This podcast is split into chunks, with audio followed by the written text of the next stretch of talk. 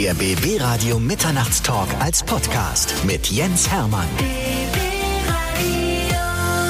Bei mir ist eine ganz charmante Schauspielerin, Sasa Inchi Bürkle. Schön, dass du da bist. Ich freue mich sehr. Vielen Dank, ich freue mich auch. Der tolle Name, den müssen wir gleich natürlich am Anfang erklären. Wo kommt der her? Der Name ist verrückt, ne? Der Name ist so ein richtiger Error-Code im Brain von den meisten Leuten. So Sasa, Sa, Sa, Sa, Sa, Sa.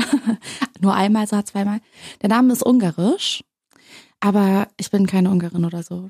Der Name Deutsche. ist, genau, ich bin Deutsche. Meine Mama war davon überzeugt, dass ich ein Junge werde und wollte mein Geschlecht auch nicht wissen. Und dann war ich ein Mädchen und dann hatte sie keinen Namen für mich parat und wusste aber, dass es ein Z-Name sein muss, weil ich wohl einen schwarzen Irokesen hatte als kleines Kind. also war sie irgendwas mit Z muss her. Mhm. Und dann kam sie auf Sasa. Es gibt nicht so viele Sasas. Das stimmt, Jaja Gabor. Mhm. Aber ich muss auch sagen, der Name, also weil es sie nicht so oft gibt, ich habe das Gefühl, dieser Wortlaut gehört mir. Und jedes Mal, wenn, wenn es doch irgendwo eine andere Sasa mal gibt, was nicht oft ist, Hm. aber ab und zu fühle ich mich auch immer sehr angegriffen und so, nein, das ist mein Name. Und Inchi? Inji ist türkisch. Ich bin halbe Türkin. Mein Papa kommt aus der Türkei. Mhm. Das heißt, du sprichst auch noch ein bisschen Türkisch? Leider nicht. Oh, ich wünschte es. Das, Das ist so eine schöne Sprache mit den vielen Üs drin. Das ist immer, das klingt, da klingt alles, egal wie aggressiv man ist, klingt immer lustig, ne? Durch diese vielen Üs, das ist so. Das ist eine richtig witzige Sprache. Und Bürkle ist dann der türkische Name. Bürkle quasi, ist deutsch. Deutsch? Ja, man könnte wirklich meinen, es ist türkisch, ne? Das denken Weil die meisten Leute. ist. Ja, wegen dem blöden Ü, aber es ist deutsch, es ist schwäbisch. Unfassbar. Also, Sasa Inchi. Wirklich. Jetzt haben wir den Namen erstmal. Wie unterschreibst du eigentlich? Unterschreibst du mit dem kompletten Vornamen, wenn du äh, unterschreiben musst irgendwo? Mhm. Und dann den Nachnamen ist immer nur noch so ein Gekritzel. Also da ein B und ein Strich. Ja, genau. Ist bei Hermann mache ich das auch immer. Ja? Ich mache ein H und einen Strich. Und dann so, Genau, einmal, Wird- durchge wird man faul. einmal durchgezogen. Also, Hermann hat viele Buchstaben, weißt du? Da kann man sparen zum Beispiel. kann man mal. So, sie ist Schauspielerin und sie ist Weltenbürgerin. Darüber müssen Mhm. wir erstmal reden, weil ich meine, wenn ich mir angucke, wo du überall gelebt hast, ist ja unfassbar. Verrückt. Pforzheim geboren, Genau, Pforzheim geboren. dann in Berlin gelebt. Dann in Berlin gewohnt, in Berlin groß geworden, Freiwaldorfschule Berlin Mitte, Kind. Und dann sind wir, als ich neun war, nach London gezogen, wegen der Arbeit von meinem Stiefvater damals. Mhm. Haben zwei Jahre in London gelebt, also ich, meine Mama und mein Stiefvater. Es war sehr schön, ich habe Englisch gelernt. Dann zurück nach Berlin. Und dann, als ich 15, 16 war, hat meine Mama die Koffer gepackt und war so, lass nach L.A. ziehen. Warum? Wegen Keine des Jobs? Ahnung. Einfach so, weil Wegen LA dem Job auch, wegen dem Job. Und äh, meine Mama ist sehr abenteuerlustig. Manche sagen äh, naiv, was sowas angeht. ähm, aber ich find's cool. Ich war auch so, wie soll denn das gehen? Wie wollen wir das machen? Aber es klappt irgendwie dann doch immer. Und es war auf jeden Fall ein großes Abenteuer, aber es war cool. Irgendwie geht's ja immer. Das stimmt, irgendwie geht's Irgendwie ja immer. geht's immer. Du kamst als Berliner Waldorfschülerin nach London Ja. und warst natürlich mit dem perfekten Englisch gesegnet. Ja, mit, mit der Original gar kein Englisch. Kein Wort Englisch, das war schlimm. Das war wirklich, ich habe mich gefühlt wie ein Alien. Ich hatte halt gar nicht drauf. Aber ich war auf einer internationalen Schule, was auch ganz schöner Schock war vom Schulsystem. Ja, von Waldorf zu so einer internationalen IB-Schule. Aber da da sehr viele Kinder aus dem Ausland waren, hatten die so einen speziellen Kurs für uns, um Englisch zu lernen. Also spanische Kinder aus Holland, von überall her auf der Welt. Und wir hatten halt anstatt naturwissenschaftliche Fächer, die ja gar keinen Sinn machen auf Englisch, weil wir eh kein Wort verstehen oder Geschichtsunterricht, hatten wir in all diesen Stunden den ganzen Tag nur Englisch miteinander. Und so konnte ich dann die Sprache auch innerhalb von einem Jahr. Also so eine Berliner Waldorfschule ist ja, also eine Waldorfschule ist ja, also ich sage das mal als Außenstehender, weil man das kann auch anders sein, aber ich empfinde es immer so, es ist gar keine richtige Schule. Das ist mehr so ein großer Kindergarten. Ne? Es ist eine richtige Schule! Mann, die Abendwort, die war am Waldorfschule. Nee, es ist eine richtige Schule schon. Wir hatten Russisch Echt? noch, stell dir vor. Oh, Krass, ne? Hm. Ist nichts von hängen geblieben.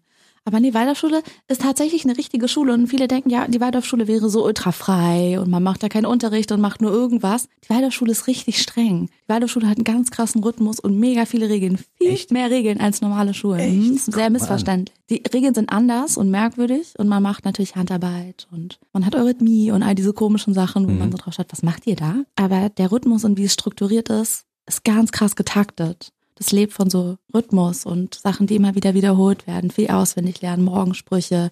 Man darf nur Holzmalfarben benutzen anstatt Filzstifte oder so. Man benutzt einen gewissen Stift in einem gewissen Jahr und darf nicht wegkillern, sondern das darf nur der Lehrer machen, wenn man einen Füller dann benutzt, keinen Mhm. Bleistift. Also es gibt echt krasse Regeln. Ist nicht für jeden was. Ich muss meine Meinung über die Waldorfschule Mhm. revidieren und wir haben jetzt gleich mal für die nächsten Jahre irgendwann noch einen neuen Termin, wo wir nur über die Waldorfschule reden. ja. Weil ich habe immer gedacht, Waldorfschule, großer Kindergarten, die können alle ihren Nee. Mhm. Vornamen tanzen und so. Und das ist bei Sasa, glaube ich, gar nicht so einfach. Kann, kannst du den Vornamen tanzen? Ich kann den noch, ja, Eurythmie. Kannst ich du müsste die, das noch können. die Frage müssen wir ganz kurz mal beantworten. Warum muss man dort seinen Namen tanzen können? Wofür ist das gut? Also Eurythmie ist ja, da gibt's bestimmt eine viel bessere Erklärung für. Ich hoffe, ich sage nichts Falsches.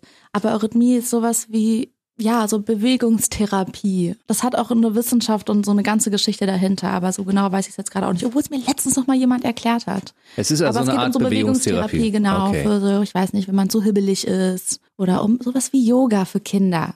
Noch einfacher. Ah. Wo du Buchstaben mit Bewegungen verknüpfst und dadurch ein besseres Verständnis für deinen Körper. Und, Und könntest du heute noch deinen Vornamen tanzen? ich glaube, ich könnte es noch. Krass. Ich würde jetzt meine Hand nicht dafür ins Feuer legen, dass es alles richtig ist. Wir werden es bei, Ge bei Gelegenheit dann auch mal Okay, mitfilmen und gucken. okay. Und dann legen wir es einem Gut, dass Experten vor und sagen, genau, und sagen dem Experten dann, guck bitte, ob das korrekt getanzt ist. ja, auf jeden Fall. So, also Berlin, London, USA, Mhm. Berlin. Ja, Du hast auch äh, eine Green Card, das heißt, du bist regelmäßig in den Staaten drüben. genau. Immer wieder einreisen. Das war damals ein bisschen gechillter. Man konnte mal alle anderthalb Jahre einreisen. Jetzt muss man alle sechs Monate. Und die Regeln sind ein bisschen strenger. Aber ja, immer wieder Einreisespaß. Ich glaube, ich sollte mal irgendwann einen Pass beantragen. Aber dazu muss man drei Monate oder so da sein. Drei, vier Monate. Dann kann man den, glaube ich, beantragen und diese Einbürgerungsnummer machen, wo man dann den Namen von dem Präsidenten aufzählen muss und sich einschwört. Was Mhm. ich schon immer sehr witzig und strange fand. Aber ja, das sollte ich, glaube ich, mal in Angriff nehmen. Aber du warst ja auch in den Staaten auf der Highschool. Ich meine, Genau. ein paar der amerikanischen Präsidenten bekommst du Oh, wahrscheinlich. bitte frag mich nicht. Ein paar habe ich mir bekommen. Aber dieser Test soll jetzt ja der Einbürgerungstest, der soll es in sich haben. Ne? Das Mhm. Ja, ist ja, ich, voll. Ich habe aber auch gehört, dass am Ende gar nicht alle Fragen gestellt werden und hatte auch schon Freunde, die enttäuscht waren, weil sie sich so krass gut darauf vorbereitet hatten und dann am Ende nur zwei Fragen gestellt wurden. Im Augenblick hast du aber nur die deutsche Staatsbürgerschaft. Ja. Aber die genau. amerikanische könnte irgendwann noch kommen. die könnte dazukommen, ja, voll. Guck an. Wie bist du zur Schauspielerei gekommen? Ich bin aus Zufall zur Schauspielerei gekommen. Ich war noch sehr klein. Ich weiß gar nicht mehr, wie alt ich war. Und ich und meine Mama waren ähm, an der DFFB bei einer Filmausstellung. Und eine Regieabsolventin hat mich angequatscht und gefragt, ob ich in ihrem Abschlussfilm sein möchte. So eine Miniszene, Nebenrolle, irgendwas ganz Kleines. Das hat am nächsten Tag, haben die Dreharbeiten schon stattgefunden. Also war meine Mama so, ja, okay, wenn du es machen willst, dann mach es. Sehr extrovertiertes auch? Kind, Ja. wollte das sehr Mhm, gerne. okay. Also, hey, ja, cool. Wollen wir das nicht machen? durfte das dann machen. Wir waren auf die Premiere eingeladen, ein halbes Jahr später, und ich wurde aus dem Film geschnitten, meine Szene. Nein. Ja, ich war sehr enttäuscht. Und dann wollte ich es natürlich unbedingt nochmal machen, weil ich war so, hä, darum ging's doch. Ich wollte mich auch auf so einer Leinwand sehen, wie bei dieser Ausstellung. Ich war so, cool, ich Hm. will das. Und dann durfte ich es nochmal probieren und wir sind zu einer Agentur gegangen. Und dann bin ich auf Castings gerannt und habe relativ schnell so eine Werbung für Kellogg's Frosties oder irgendwas Bescheuertes gedreht. Über die Werbung den Einstieg zum Film. Das ist Über ja, die- ja, das machen aber doch, Klass- Das ist ein Klassiker. Klassiker, absolut. ja. Ich finde das toll. Wir müssen mal ein bisschen weiter ausholen. Ja. Du hast ja eine Medienschule besucht. Ja. Und die Medienschule ist in Potsdam-Babelsberg. Ja. Und dieses Gebäude, in der die Medienschule früher war, ist jetzt das Funkhaus von BB Radio. Ja, ich sitze gerade in meiner alten Schule. Das ist super weird. Und das ist so ein bisschen das äh, Verhältnis Schüler, Schülerin, Lehrer? Ja. Nö, so ist es nicht, wahr? Wir haben, eine, wir haben ein entspanntes. Nee, ja, das. Das ist auch schon echt lange her, dass ich hier war. Es war so verrückt, als ich hier langgelaufen bin. Ich war so, hä, doch, tatsächlich. Das ist meine alte Schule. Mhm. Ja, die BB. Flashbacks im, im, im Treppenhaus. BB Radio hat damals nämlich ein neues Funkhaus gesucht und die Medienschule hat ein größeres Gebäude errichtet. Da haben wir gedacht, Mensch, das passt doch, da können wir doch einziehen. Und haben das hier umgebaut. Und es gibt sogar noch einige Sachen, die sind so wie früher bei dir, Ja, als du zur Schule gegangen bist. Ne? Voll. Der komplette Toilettentrakt auch noch. Der Toilettentrakt auch, alles noch gleich. Wir möchten diese Geschichten über diese Toiletten früher in der Schulzeit hier auch nicht an dieser Stelle erörtern. Denn wir reden über die Schauspielerei. Sasa Inchi Birkel ist bei mir 1995 geboren, also noch, du zählst noch zu den Jüngeren, ja? Ja, zu den, tu ich. Zu den Youngstars, oder? Generation Weiß Z, ja. Generation Z. Passt doch. Dein erster Film, der, der wirklich richtig spannend war für dich, welcher war das? Die wilden Hühner. Ja. Das war schon spannend. Mhm. Das war toll. Es war ja ein Kinderbuch, was verfilmt wurde, was wir alle kannten. Riesengroßer Castingprozess. Ich weiß noch, als ich den Anruf bekommen habe, dass ich die Rolle hatte. Und ich hatte sie relativ spät, weil ich war jünger als die anderen. Mein Prozess ging ewig mit dem Casting. Alle standen schon fest und meine Rolle wurde, wurde und wurde nicht besetzt. Und es war hin und her und hin und her. Und dann in München kam irgendwann der Anruf und ich habe getobt und bin durchs Zimmer gehüpft und geschrien. Das war schon alles sehr aufregend. Das war das erste Mal, dass du auch bekannt geworden bist, ne? dass man dein Gesicht auf einmal zuordnen konnte. Presse, Ja. Ah, ging's los, ne? unter Teppich. Das war schon toll. Wie ist das, wenn man in dem Alter schon so einen großen Erfolg hat? Ich weiß nicht. Einerseits, ich habe das Gefühl, in Amerika ist ja so dieses Stigma, dass Jungschauspieler dann gerne mal so durchdrehen. Ich habe das Gefühl, hier ist das genau das Gegenteil. Die Leute, die relativ jung schon gedreht haben und das schon erlebt haben, sind irgendwie so mega gechillt damit, weil es irgendwie dazugehört und man auch total behütet ist. Und ich meine, es ist immer noch Deutschland, es ist alles relativ entspannt. Aber das war schon schön. Es war schön, das zu sehen, dass es den Leuten was bedeutet und dass sie sich deine Arbeit anschauen und es toll finden irgendwie. Aber es gehörte dann irgendwie auch einfach so dazu und, und war gar nicht mehr so eine große Sache auf einmal. Es gehört halt irgendwie dazu. Als Kind nimmt man sowas ja auch schon voll schnell an und denkt sich jetzt nicht, oh, meine ganze harte Arbeit, weil es ist ja einfach als Kind. Es ist ja nichts, wofür man sich so krass anstrengen muss. Aber die Trude war ja schon eine ziemlich fette Nummer an den wilden Hühnern. Ja, ein wildes Huhn. Es war eine coole Rolle, es war schön. Wie ist das, wenn Kinder. deine Klassenkameraden haben sich ja nicht parallel entwickelt? Ja, die waren ja noch Nee. Mhm. in einem normalen Umfeld. Du warst auf einmal die bekannte und berühmte Schauspielerin. Wie haben die darauf reagiert? Ich, oh mein Gott, ich weiß es gar nicht mehr, wie das war. Ich war davor auch schon so immer ein bisschen Underdog-mäßig in der Schule und das ging danach auch eigentlich weiter. Ich hatte immer so beste Freundinnen, aber war immer so ein bisschen Außenseiter und ich hatte auch das Gefühl als Kind, diese Rolle Trude war ja auch so die kleine, dicke mit der Brille und entweder war ich davor schon so oder ich habe mich dieser Rolle irgendwie so angenommen auch danach und wurde immer mehr dann auch an meiner Schule, vielleicht auch weil sie mich gesehen haben als diese Person und ich bin dann so richtig da reingewachsen und reingefallen und war wirklich irgendwann so voll der Außenseiter, wurde auch voll gemobbt, hatte richtig schwierige Echt? Zeit in der Schule. Mhm. Du warst. Mobbing-Opfer? Ja. ist es in dem Augenblick, wo man, wo man bekannt wird, ist es so, dass man von den Mitschülern wirklich äh, gedisst wird, ja? Ehrlich gesagt weiß ich nicht, ob es war, weil ich bekannt war oder weil sie mich einfach als diese Trude gesehen haben. Aber das als war eine Rolle, die Trude.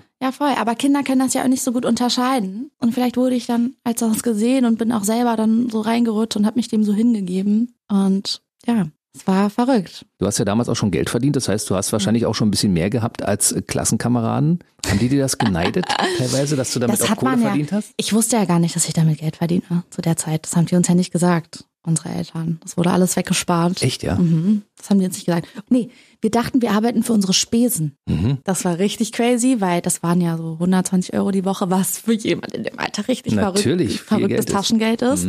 Und wir dachten, das ist unser Gehalt und sind dann am, am Flughafen im Duty Free durchgedreht und hatten unsere Schminktaschen voller Tom Ford und Yves Laurent und Deo. Und meine Mama war so, mein zehnjähriges Kind hat teurere Kosmetikprodukte in der Tasche als ich. Du brauchst es nicht, Sasa. Mhm. Ja, das war so die Sache. Das war das, wo ich dachte, dafür arbeite ich und was ich mir dann gegönnt habe zu der Zeit. Hatten deine Lehrer zu der Zeit auch schon mal gesehen, wie du, wie du auf der Leinwand rüberkommst?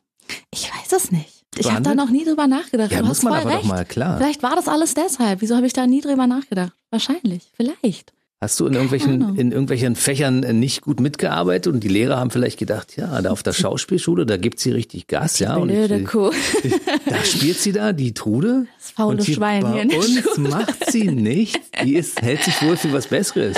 Ich hatte ja immer so, ich hatte Lehrer, die mich entweder richtig geliebt haben oder mich einfach gar nicht mochten.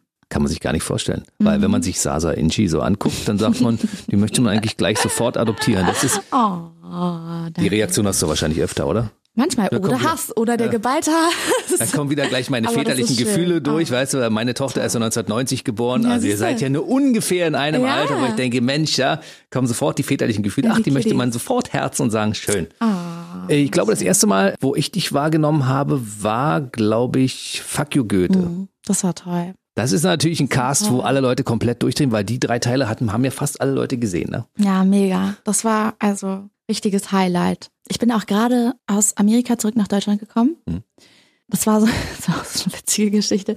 Ich hatte mich von meinem Freund getrennt und war so, äh, ich will nochmal nach Berlin. Ich brauche irgendwas Neues, keine Ahnung. Das ich war ein amerikanischer. Freund oder was? Ja, genau, ein Ah, ja. amerikanischer Okay. Freund. Und ruft meine Mama an und meint so, Mama, ich glaube, ich gehe nach Berlin zurück, ich will nochmal spielen. Ich hatte ja auch nicht so viel gedreht in der Zeit. Hm. Dann Mama so, ah ja, trifft sich gut, ich bin schwanger, ich habe mich auch getrennt. und dann sind wir gemeinsam zurück nach Berlin gekommen.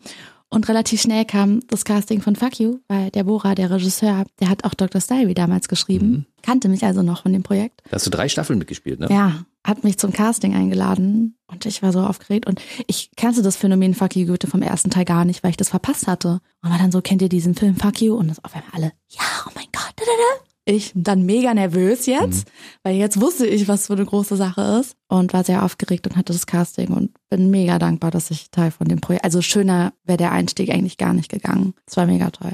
Wenn ich mir diese Filme angucke, ich lache mich ja schief, aber ich denke immer, Mann, so blöd kann man doch gar nicht sein. Ja. Aber das sind alle, alle Klischees in diesem Film komplett Alle. erfüllt, wa? Alle, alle. Aber Bücher, Bora, er ist so gut. Er ist einfach wirklich einer der besten Autoren. Alles, was er geschrieben hat, türkisch für Anfänger. Doctor's Diary, Fuck you Goethe, die Sachen sind so mega erfolgreich, weil die Bücher einfach wirklich gut sind und wirklich witzig. Nochmal witziger als die Filme, wenn man die Bücher liest. Ich habe wirklich laut gelacht an manchen Stellen, so verrückt.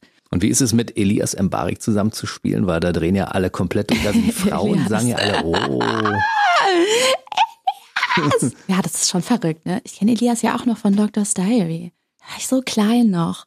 Und da hat er auch so eine Nebenrolle gespielt. Da war er, glaube ich, schon bekannt von Türkisch. Und ein paar meiner Freunde waren so, oh, du drehst doch mit dem von Türkisch für Anfänger. Und ich war so, hä, Elias? Aber ich habe ihn ja auch ganz normal so kennengelernt, kannte Türkisch damals auch nicht. Und dann war ich ehrlich gesagt mega begeistert, was er und Bora sich aufgebaut hatten über die Jahre jetzt und wo die sich hingebracht haben miteinander. Mega geil. Wie ist der so? Total cool, super Echt? entspannt. Kein Mhm. arroganter Sack, wie man Nee. das so vermuten würde? Nein, gar nicht. Super gechillt. Weil viele Leute denken Sehr ja immer, witzig. wenn der so bekannt ist und so berühmt und so beliebt ist, Muss das er ein bestimmt Arschloch Alter, muss sein. ein Muss ein Arschloch sein. genau. Nee, überhaupt nicht. Das Gegenteil. Ganz entspannt, super gechillt zum Arbeiten, mega witzig, super guter Humor, war toll. Du bist ja als kleines Mädchen da reingerutscht und hast Mhm. ihn kennengelernt. Mittlerweile bist du eine junge, attraktive Frau. und da verändert sich ja das Männerbild so ein bisschen, ne? Früher ist man so Teenie Vielleicht. und man schwärmt ihn an und jetzt ist er ja, jetzt ist er ja so ein bisschen, so ein bisschen mehr auf Augenhöhe gerutscht. Wie ist? Augenhöhe. Ja, das ist, ich weiß es auch nicht. Das ist auch so ein Phänomen, wo ich mit meinen Freundinnen drüber quatsche, weil wir als Kinder so in die Branche gekommen sind und viele uns als Kinder auch noch kennen und man sich auch immer noch wie so ein Kind fühlt neben den Leuten aus irgendeinem Grund. Also obwohl man mittlerweile total auf Augenhöhe ist und wenn ich vielleicht neu in die Branche brechen würde, wäre das auch eine ganz andere Dynamik. Aber weil ich so gewohnt bin, das Kind in einem Raum zu sein und dass alle mich anschauen wie ein Kind, obwohl das natürlich nicht mehr der Fall ist. Aber das, das muss man erstmal begreifen, weil man auch irgendwie eine kindliche Naivität an den Tag legt und das noch nicht richtig differenzieren kann. So, ah ja, nee, ich bin ja jetzt ein Erwachsener. Ja, genau. Du bist ja jetzt Verrückt. ja, 25, ja. Ja. und insofern, das ist ja so ein Alter, wo man sagt, das ist, da geht das Leben ja langsam los. Da war geht deine. Mama zum Beispiel schon dritte Mal schwanger Ja. und, und hat in der zwölften Stadt gewohnt. In der Familie Böckle ist das ja allgemein so. Ja. Äh, da, bist, da hängst du aber ein bisschen hinterher, oder? Da häng ich also echt hin- hinterher. Hinsichtlich Familienplanung und Co. Ja, voll. Ich könnte mir das nicht vorstellen so früh. Aber das verschiebt sich eh alles doll, habe ich das Gefühl. Eigentlich ist das ja total okayes Alter, um Kinder zu kriegen. Mhm. Wenn man sich das anschaut, die Generation unserer Eltern haben ja auch früh Kinder bekommen eigentlich. Und jetzt ist so, ich habe mit 26 ein Kind bekommen. ist voll okay eigentlich. Aber es wirkt so super früh, weil ich fühle mich selber noch wie ein kleines Kind. Mhm. Ich wüsste nicht, wie ich mich um ein Kind kümmern soll. Ja, ist gar keine Zeit dafür. Nee, keine Zeit. Ey, ich kann mich ja gerade so um mich selber kümmern. Wenn ich, Gerade so, okay. Gerade so, wenn ich mir das so anhöre, was du so äh, von dir gibst und was du Mhm. so erzählst. Dein Leben ist ja eigentlich der, der reine Traum, ne? Das, Eigentlich bist du in so einer Traumwelt unterwegs, oder? Ich meine, du spielst Nee. zwischendurch, verdienst Geld, machst ein bisschen Musik, Das cool. fährst zum Radio, machst ein paar Das Interviews. klingt gerade richtig gut. Aber das ist doch auch so ein Phänomen. Kennst du nicht auf dem Papier, entweder sieht alles richtig gut aus oder alles richtig bescheuert, wenn man es aufschreiben würde, was einem alles so passiert ist. Aber ja, ich bin schon sehr dankbar. Es könnte auf jeden Fall echt schlimmer sein, als es gelaufen ist. Hast du dein Hobby zum Beruf gemacht, könnte Ja. man so sagen, ne? Auf jeden Fall. Ist ja in meinem Fall auch so. Ja, das ist toll. Ich, kö- ich könnte es mir auch nicht, also nichts Schöneres vorstellen. Back is back. Back is back. Auch so eine Serie, wo Auch viele so Leute gesagt eine. haben, ja, da hat, da hat sie sich wieder so ein Sexsymbol da gegriffen, mit dem sie gespielt hat. Das war auch schön. Und dann kam der Lehrer. Und dann kam der Lehrer. Und das ist natürlich ein Projekt, was sich beschäftigt hat und auch aktuell Mhm. beschäftigt, weil Henrik Dorin an deiner Seite und du hast jetzt mittlerweile ja eine Hauptrolle in der, in der Ja. Serie. Na, das ist der Knaller, ne? das ist richtig aufregend. Erzähl mal ein bisschen was über deine Rolle dort bei Der Lehrer, weil das ist ja mittlerweile eine Serie, die sich wirklich viele Leute regelmäßig anschauen und sagen, Mhm. wow. Die gibt's ja auch schon ewig, die Serie. Das ist echt krass. Also, ich habe bei der Lehrer angefangen, da war ich 19 oder so. Gerade wieder, kurz nach Fucky Goethe irgendwann. Hab eine Schülerin gespielt und war dann erstmal nicht mehr da. War irgendwann eine Staffel danach nochmal kurz da als Love Interest von irgendeinem Schüler und war dann irgendwie kein Teil mehr davon. Und dann kamen sie und haben mir angeboten, eine junge Referendarin zu spielen, weil die Serie wohl einen Zeitsprung macht und Jessie ja aufgehört hat und deshalb irgendwie frischer Wind rein musste Mhm. und sie meinten, dass sie als erstes immer durch ihr Archiv gehen, wer denn in Frage kommen würde, jetzt als junge Referendarin anzutreten und die Figur Emma hat halt super gepasst. Mhm, Das ist natürlich auch schön, weil du warst Ja. mal Schülerin in der Schule und kommst Ja. jetzt zurück und du kannst doch deine persönlichen Interessen da so ein bisschen mit reinbringen, ne? Ja, voll. Du stehst ja Voll. Mhm. für so viele Dinge, über die wir nachher noch ein bisschen reden werden, aber kannst du dich in der Serie da verwirklichen? Äh, Hast du Möglichkeiten, da sogar ins Drehbuch mit reinzukommen und sagen, ich habe die und die Idee, schreib mir das mal rein da für die Emma? Also, wir quatschen schon viel darüber mit der Produktion und die sind sehr offen und sehr cool und integrieren auch viele Sachen.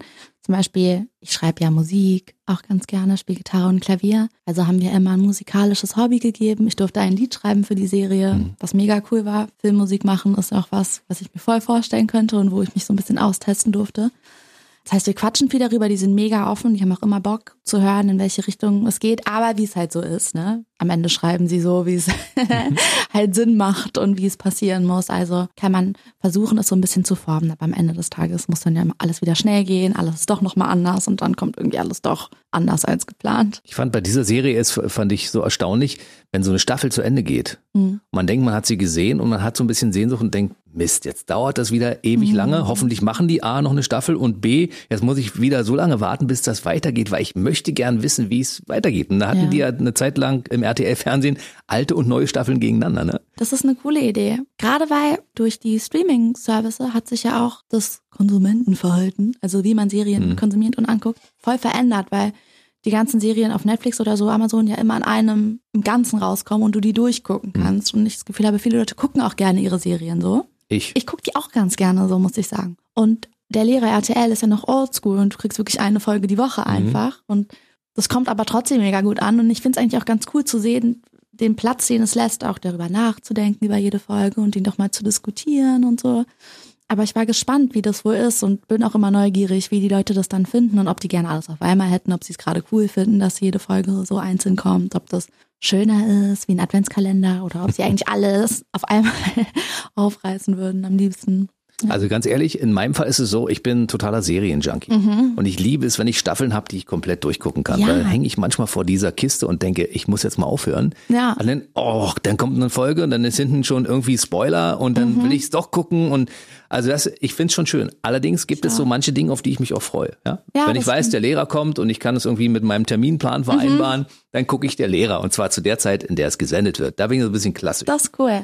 Das Ansonsten finde ich es auch schön, die Dinge so zu streamen, wenn man Zeit hat und Ja, sagt, ich jetzt, auch. ich habe Zeit für, Ja. weiß ich nicht, eine Staffel oder für sechs Folgen. Ja, jetzt, los geht's. Mir, jetzt geht's los. Wochenende, Bett, Essen bestellt und neue Serie durchstalken. So bin ich ja auch. Du warst hier auf einer Schule, also warst auf mehreren Schulen und Mhm. jetzt konntest du mal den Vergleich ziehen zwischen der Theorie und der Praxis. Ist das, was in der Serie der Lehrer vorkommt, identisch mit der Praxis, die in deutschen Schulen praktiziert wird? Oh nein.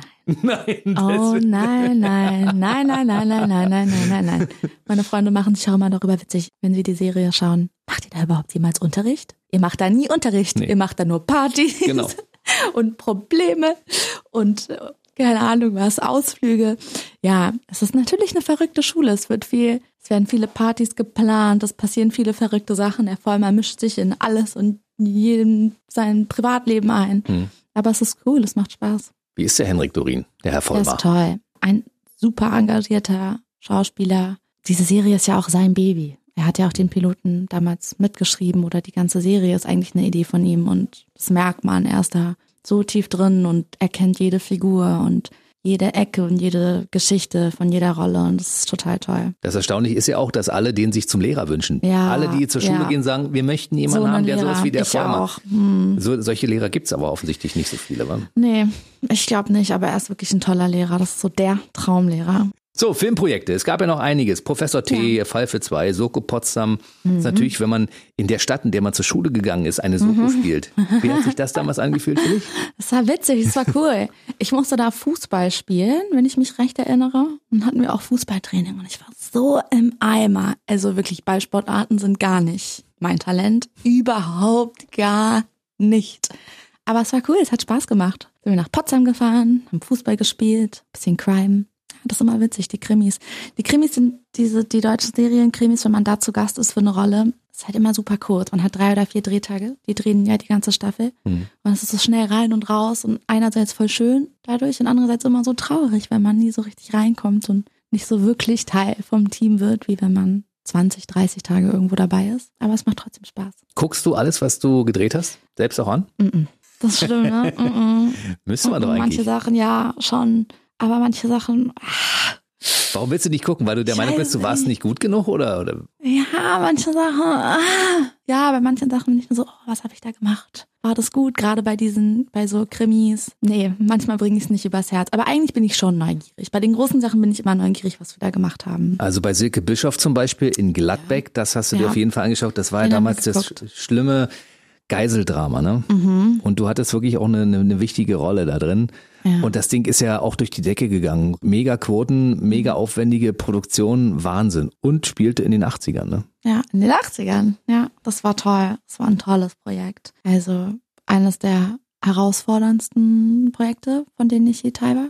Aber ein richtig, richtig tolles Projekt. Auch das wichtigste, finde ich, Projekt, was ich bis jetzt gemacht habe. So eine wichtige Geschichte, die nochmal zu erzählen und so schön aufgearbeitet, so gut aufgearbeitet, aufwendig und alles. War verrückt. Es war ein toller, toller, toller Film. Du bist 1995 geboren, Mhm. das spielt in den 80ern. Du findest dich öfter mal in irgendwelchen 80er-Rollen. Mhm. Und ich finde ganz persönlich, als jemand, der die 80er miterleben durfte, dass du in die 80er ganz perfekt reinpasst. Auch so wie du heute Geil. gekleidet bist zum Beispiel. Geil. So, so bunte Sachen, so Jeans. Jeans. Das ist 80er. Geil. Ich stehe so drauf. Ich liebe es. Liebe die 80er-Filme, die ich mache. Ich weiß auch nicht warum. Ich habe mich da so richtig reingefunden. Ich bin voll das 80er-Girl, tatsächlich. Die meisten Sachen, die nicht gecastet wurde, wirklich immer 80er Jahre. Und das, der Kicker ist noch, nach Gladbeck, ich musste mir für Gladbeck die Haare richtig weiß blondieren und abschneiden, diesen Bob. Weil Mhm. Silke gab es ja wirklich, die Frisur gab es, also musste diese Frisur her. Und meine Haare waren so kaputt vom Färben, von dem Blondieren. Jeder, der schon mal blondierte Haare hatte, weiß, wovon ich rede. dass die alle abgebrochen sind und ich wirklich danach so einen Fukuhila einfach hatte. Und ich schwöre, deshalb habe ich auch die Rolle bei Walpurgisnacht danach bekommen, weil die sich schon genau vorstellen konnten, auch 80er, es hat ja perfekt gepasst. Meine Haare, alles. Es war einfach, es war wie gemacht für die 80er Jahre. Man musste nichts mehr an mir rumbasteln. Ich sah schon genauso aus in echt. Also der Grund dafür besetzt zu werden war einfach Muss die Frisur gewesen sein. eine, eine Frisur durch kaputte Haare bedingt. War der Fukuhila. Der, der blondierungsbedingte chemische Fukuhila. Unfassbar. Ja. Wir reden gleich noch über Walpurgisnacht, aber ich Mhm. muss zwischendurch mal fragen, also wenn du als Kind der 90er laufend bei den 80ern besetzt wirst und dich in den 80ern noch wohlfühlst, kannst du mit der Zeit, also mit der Musik zum Beispiel, mit den Klamotten von damals auch äh, wirklich was anfangen? Ja, voll. Feier ich. Also ich meine, manche Sachen sind echt ein bisschen schräg. Okay? Zum Beispiel? Manche Sachen sind echt ein bisschen Zum schräg. Beispiel, das, Die ganz krassen Schulterpolster. ja, da wurden wir breiter durch. Dann, Das ist mir egal. Das ist egal. Die Fukuhilas, ich meine, come on. Die Finger, fingerlose Handschuhe, ich weiß nicht so recht. Aber ein paar Sachen finde ich mega geil. Die Musik feiere ich auch. Nicht alles. Aber es war so wild. Ich mag es irgendwie. Es war so neu und es war wirklich Ja. eine Revolution in der Musik. Aha. Und wir hatten damals wirklich alle diese schlimmen Frisuren. Diese ja. schlimmen Frisuren. Vorne kurz, hinten lang und ja, dann gab's ja was noch. war da los? Das weiß ich nicht. Wir hatten das alle und wir fanden es geil. Ja, unsere großen Vorbilder, Morten Harket von, von Aha zum Beispiel und Limal von Kajagugu und so, die sahen alle so aus. Ja, die hatten alle Mega diese. Frisuren und die wollten wir auch alle haben. Und dementsprechend sahen wir aus. Und es gab noch, die erweiterte Form davon war Fokuhila Odiba mit Oberlippenbart. Dann gab es diese komische Schnauzer. Pornobremse, diese komische, genau. Geil. Der Schnauzer. Furchtbar! Der Pedo-Schnauzer, das finde ich so witzig. Ja, das ist geil. Furchtbar. Aber wir hatten geile Klamotten. Es gab weite Hosen, die waren sehr bequem. Ja. Ja, es gab weiße Tonschuhe, waren zu der Zeit angesagt, ja. Und äh, so alles so farbig. Und dann gab es auch welche, die nur in Schwarz unterwegs waren. Also es Mhm. Gibt's hatte, immer. Ja, so die Deepish Mode Fans, ne? Ja. Die waren zu der geil. Zeit dann Das alles. war meine Mama. Guck Mhm. an, siehst du, da schließt sich Ja, der da Kreis wieder. schließt sich der Das heißt, du hast so ein bisschen auch die Informationen für die Filme von deiner Mama bekommen, die dir etwas über dieses Zeit. geile Jahrzehnt erzählt Ja, hat. voll. Meine Mama es ja ganz schlimm findet. Meine Mama versteckt die Bilder irgendwo in der Ecke und ist so, ah, ah. Diese Fotos sind uns in der Tat peinlich. Das ist einfach so, weil man sieht schlimm aus. Also ich habe letztens ein Bild aus den 80ern gezeigt, von meiner sportlichen Karriere damals. Ja. Und da hat jemand zu mir gesagt, tatsächlich gibt es Leute, die im Alter durchaus attraktiver sind als zu Jugendzeiten. Und ich dachte, was Ja. heißt bitte das jetzt? Geil. Aber die Bilder sind. Ich Wink mit hatte, dem Zaunpfahl. ich hatte ein gelbes Sakko zum Beispiel damals. Knallgelbes Sakko. Und geil. dazu ein grünes Hemd. Und das war eine coole Zeit, ja. Das war schon cool. Und wir sind in diesem 80er Jahrzehnt äh, groß geworden, aufgewachsen, haben alles mitgenommen, weil die 80er haben wirklich viel geboten, muss ich sagen. Und dementsprechend sehe ich dich auch in dem einen oder anderen 80er-Film, der demnächst noch gedreht Ja, wird. los geht's. Ja? mega Bock. Also, wenn jetzt interessante und wichtige Menschen hier vor dem Radio sind, zum Ja. Beispiel, oder vor dem Podcast und das gerade hören, Matthias Schweighöfer zum Beispiel, Sasa Inchi Böckle, Matthias. 80er-Film, hast du gehört? hat Bock auf 80er-Filme, Voll. aber du spielst auch andere Sachen. Ja. Gibt es so eine. Traumrolle, wo du sagst, also die möchte ich gerne mal spielen? Also unterschiedliche Sachen. Aber zurzeit, oh, ich würde so gerne mal so ein Marvel, Suicide Squad, Harley Quinn, weißt du? Mhm. Sowas. Ach, oder Birds of Prey, jetzt so ein Mädchen-Superheldenfilm. Drei Engel für Charlie. Sowas. Ach, das Cool. ist so geil. Ja. Als Superheldin kann ich mir das gut vorstellen. Oder? Ja, absolut. unbedingt. Machst du irgendwas in der Richtung, so ein bisschen so Kampfsport cool. oder sowas, damit du auch als Superheldin dann mal jemanden umtocken kannst? Nee, leider nicht. Aber Aber ich sollte. Ich sollte. Ich würde das auch voll gerne lernen für den Film. Ich hätte da so Bock drauf, auf irgendwas, was viel Training erfordert und wo man sich wirklich länger mal vorbereitet und Action-Szenen, wo man beim Drehen, so ganz viel Choreografie, wo man voll bescheuert aussieht beim Drehen und am Ende sich anguckt, sich nur so denkt, oh, wow, bin ich ein Gegend. Badass. Oh, super, ja. Wahnsinn. Ja. So ein bisschen schießen lernen und sowas. ja, Ne? voll geil. Aber mit Waffen hast du schon gespielt, ne? Ja, habe ich schon mal. Und hast du die richtig gehalten? Weil es gibt ja so Schauspieler, die sagen, ähm, also man sieht, dass es ein Schauspieler ist und kein Waffenprofi, weil Ja, die halten voll. die Waffen zum Beispiel falsch. Achtest du darauf, dass du das richtig machst? Ich habe bestimmt auch falsch gehalten, jetzt wo ich drüber nachdenke. ich habe es bestimmt auch falsch gemacht. Aber wenn ich jetzt was machen würde, da war ich auch noch jünger. Wenn ich jetzt was mit der Waffe machen würde, auf jeden Fall darauf achten, dass, Dann holst du dir vorher mal professionellen Coach, Coach, ja. Nee, muss schon richtig aussehen. Es geht nicht sonst, sonst peinlich. Ich, wenn ich mir das vorstelle, die kleine Sasa Inchi mit einer dicken Kanone in der Jacke und so in so einer. CSI-Rolle oder so, könnte ich mir auch Ja, vorstellen, cool, ja. cool. So als ständige Ermittlerin und dann immer Ja, noch hier Fälle lösen. Ja, das finde ich auch lustig. Oder als russische Geheimagentin. Ja, genau, irgendwie sowas. So eine Nikita könntest du auch gut durchaus ja, spielen. geil, wäre wär ich dabei. Würde Cool. ich nicht Nein sagen. Also, alle, die sich mit Film beschäftigen, ringsherum, ja, Sasa Inchi wäre bereit für große Rollen.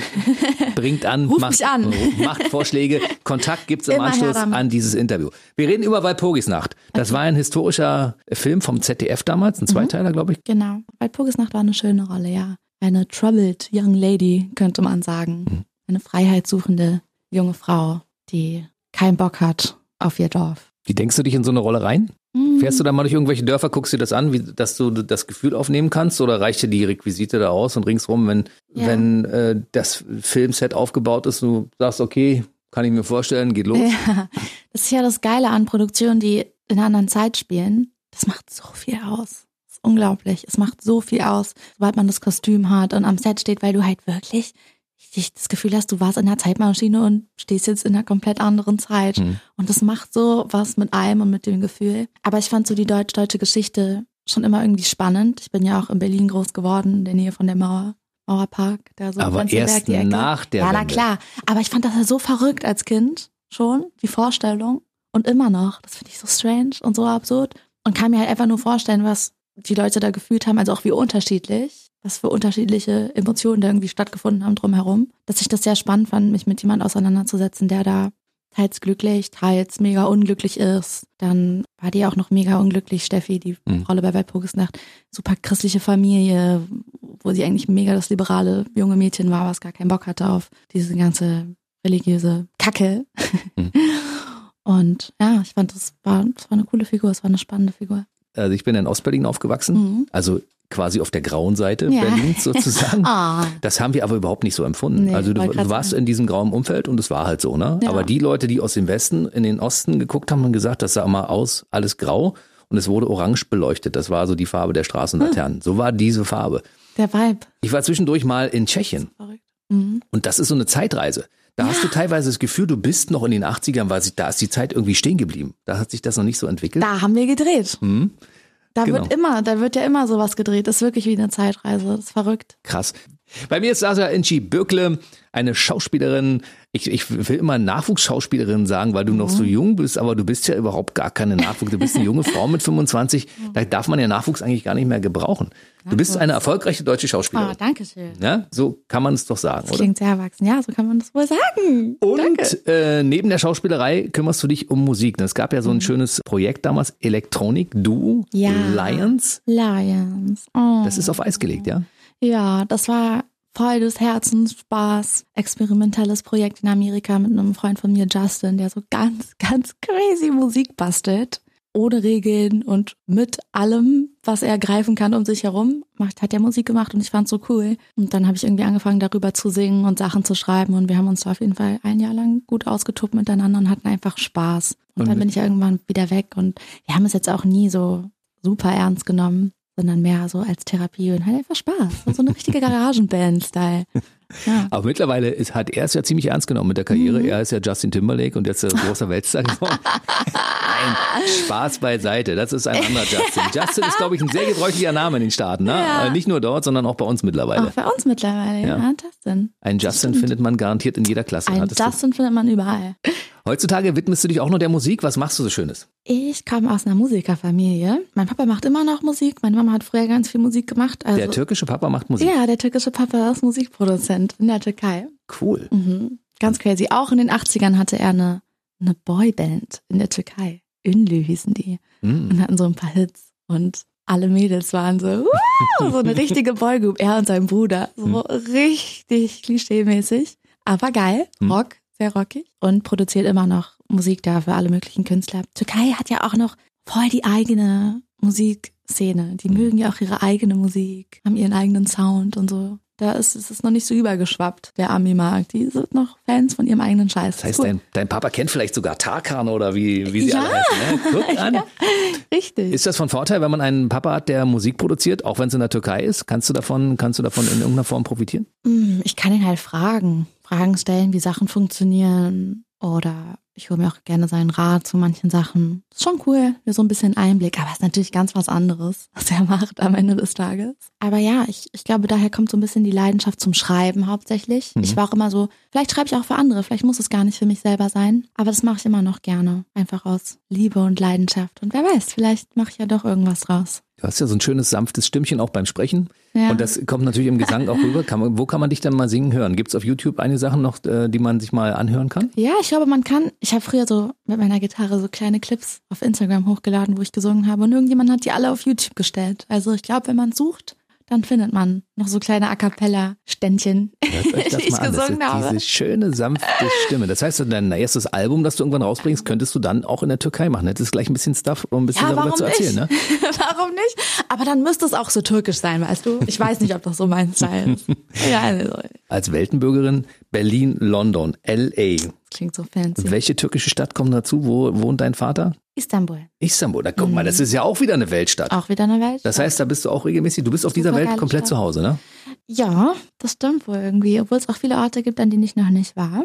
Aber ja, es ist schön. Familie überall und es macht Spaß, viel Abwechslung, viel Reisen. Ist gut. Hast du denn eigentlich schon versucht, in den Staaten mal ein bisschen Fuß zu fassen? Beim Filmdreh? Weil das wäre theoretisch möglich. Das macht ja eigentlich so viel Sinn, ne? Ich Ja. habe darüber nie nachgedacht damals. Ich war da jetzt in der Schule und Teenager und bläh, Hormone, was weiß ich, wie es halt so ist als Teenager. Mhm.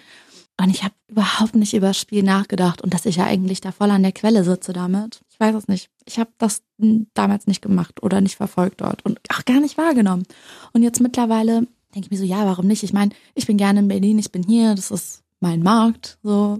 Ich kenne mich hier aus, mache hier tolle Projekte, ich liebe es hier. Aber ich glaube, egal wo ich hingehen würde auf der Welt, ich nehme meinen Job halt mit. Jetzt. Damals noch nicht. Damals hat sich, war das ja auch noch nicht so wirklich, oder ich habe das noch nicht so doll gesehen zu der Zeit. Da waren andere Sachen irgendwie wichtiger, wie es halt so ist. Gott sei Dank auch, eigentlich ganz gut. Aber jetzt mittlerweile, wenn ich nochmal da wäre, klar. als Besitzerin einer Green Card musst du ja Mhm. regelmäßig in die Staaten rüber. Das heißt, du könntest ja deinen nächsten Aufenthalt auch einfach mal nutzen, um dort ein paar Kontakte Ja, zu mal knüpfen und länger sagen, bleiben. genau, bleib doch einfach mal Warum länger nicht? und sag, hey, ich bin hier, ich bin Schauspielerin, ich habe in Deutschland schon, schon viele tolle Sachen gespielt. Hey. Hollywood, wie sieht's aus? Ja, wie sieht's aus, Leute? Da wartet nämlich jeder auf mich. Wer es nicht so versucht, ist. weiß nicht, ob es klappt. Ja, weißt? das stimmt. Und ich meine, ja, das ist ja auch mein Zuhause. Irgendwo, es fühlt sich an wie meine Heimat. Ich bin ja nicht zu Gast da. Und ich glaube auch generell, die Filmbranche kommt weltweit auch viel mehr zusammen, jetzt über die ganzen Online-Plattformen und die Produktionsfirmen und es wird überall gedreht und Serien sind eine riesengroße Sache. Die Serien sind viel breiter aufgestellt, auch die Figuren. Mhm. Bei Sense8 oder so, die kommen überall her. Eine Produktion, die in Mexiko stattfindet, eine in Spanien, eine in Paris, eine in Berlin. Und damit mhm. räumt man auch super viel Platz ein für internationale Schauspieler, dass die die Chance bekommen, mal auch auf dieser Weltbühne online mit dabei zu sein. Das ist super schön. Also ich glaube, du solltest an dem Thema unbedingt ja. dranbleiben. Ja. Weil du bringst alles mit, was man haben muss. Du hast oh, keine Sprachbarriere, du könntest ja sofort, äh, mhm. ob du Deutsch oder Englisch spielst, das spielt gar keine Rolle bei dir. Du mhm. kannst ja umswitchen im Kopf, ne? Ja. Und äh, dementsprechend könntest du da ja den, den Markt erobern und sag mal, ah. vielleicht auch mal einen größeren Filmpreis in unsere Region holen. Ja, okay, ich bin dran. Was ich so schön finde, ist, dass du neben der Schauspielerei und neben dem Musikmachen auch noch Zeit findest für andere Dinge. Mhm. Du engagierst dich ja in vielen Sachen auch so ein bisschen, ich würde mal sagen, fast ehrenamtlich als mhm. Botschafterin mhm. im Bayerischen Roten Kreuz. Ist das eine ehrenamtliche Geschichte? Ja, das ist ehrenamtlich. Was machst du denn da Schönes? Erzähl mal. Als Botschafterin. Ich wusste auch nicht so genau, was man macht als Botschafterin. Aber ähm, die sind auf mich zugekommen haben gefragt, ob ich Botschafterin sein möchte. Ich wusste nicht so richtig, was ich mir darunter vorstellen kann oder was das jetzt genau beinhalten würde weil man bei Bayerischem Roten Kreuz ja auch erstmal an so Krankenwagen, Erste Hilfe Sachen denkt. Und das war auch tatsächlich die erste Aktion, die ich mit denen gemacht habe.